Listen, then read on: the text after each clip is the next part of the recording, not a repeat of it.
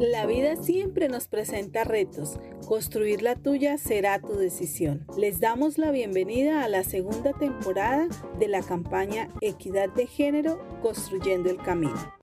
En el episodio anterior, Julia recibe las diferentes herramientas por parte de la psicóloga Daniela, quien le explica la importancia que haya dado el primer paso de buscar a una profesional para generar los cambios que ella requiere.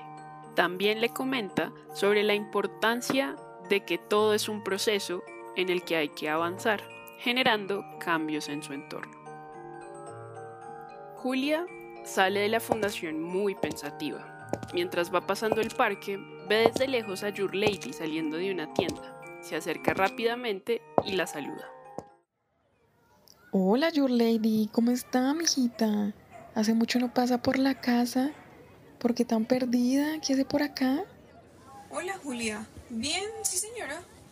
Yo nada, por acá viendo qué compré para el almuerzo. Lo que pasa es que tengo una presa de cocinar que... Uy. Mijita, ¿y por qué no se viene conmigo para la casa que yo dejé el almuerzo hecho? Vamos y de una vez adelantamos cuerno y de una vez a sus hermanos de paso, ¿no? ¿Sabe que me suena Julia? Pues vamos y los saludo.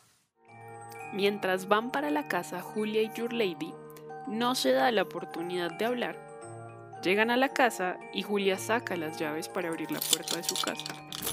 Se dirigen a la cocina para servir el almuerzo. Mientras sirve el almuerzo, Julia ve la oportunidad de contarle a Your Lady de lo que habló con Daniela en la fundación. Your Lady se sienta en la mesita del comedor de la cocina mientras Julia sirve la comida. Your Lady, ¿y usted cómo ha estado? Cuénteme qué tal las cosas.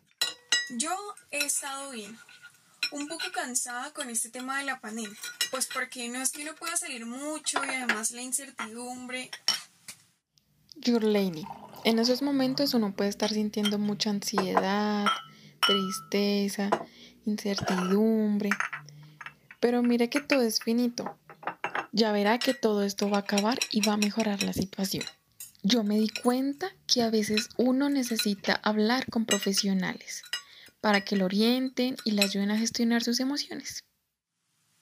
Ay, Julia, por favor. ¿Usted qué va a saber cómo me he sentido en esta pandemia? Ahora es cuando más he necesitado de mi papá o de una familia y no he recibido nada de apoyo de ustedes. Además, ¿para qué buscar profesionales que lo ayuden a uno si ni la familia lo hace? ¿No ve que ni mi papá me ha llamado a preguntarme cómo estoy o cómo me siento? Ah, o si por lo menos me falta algo de comer.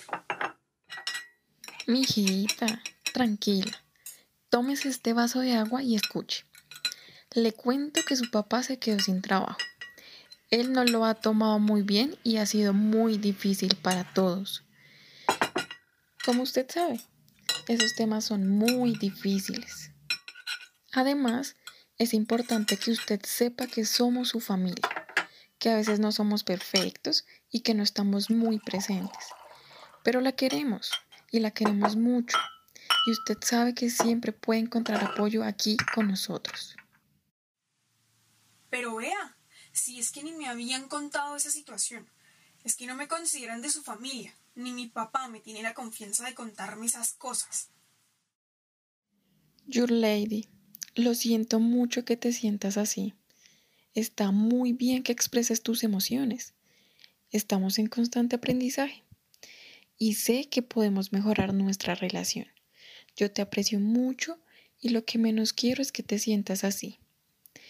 No olvides que te queremos y voy a tratar de que eso cambie. ¿Qué te parece si vienes a almorzar el próximo sábado? Pues bueno, Julia, yo voy a ver si me paso el sábado.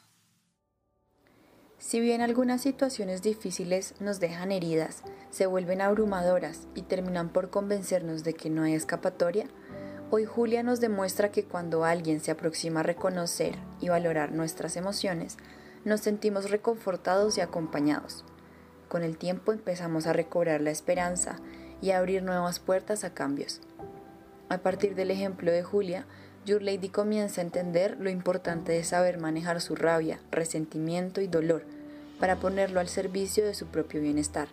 Lo mejor de todo es poder hacer este trabajo en equipo, como familia, en donde todos reconocemos las debilidades y cualidades de cada uno para sobrepasar aquello que nos aqueja, tal y como nos lo empieza a demostrar la familia Pinzón Cárdenas. Con la colaboración del Observatorio de Políticas Públicas Sociales y Educativas y Semillero Paz SOS de la Universidad de La Salle. Este podcast fue creado por el equipo de la Fundación Laudes Infantis, proyecto subvencionado por el Gobierno de La Rioja de España y ejecutado por el ISCOT y la Fundación Laudes Infantis.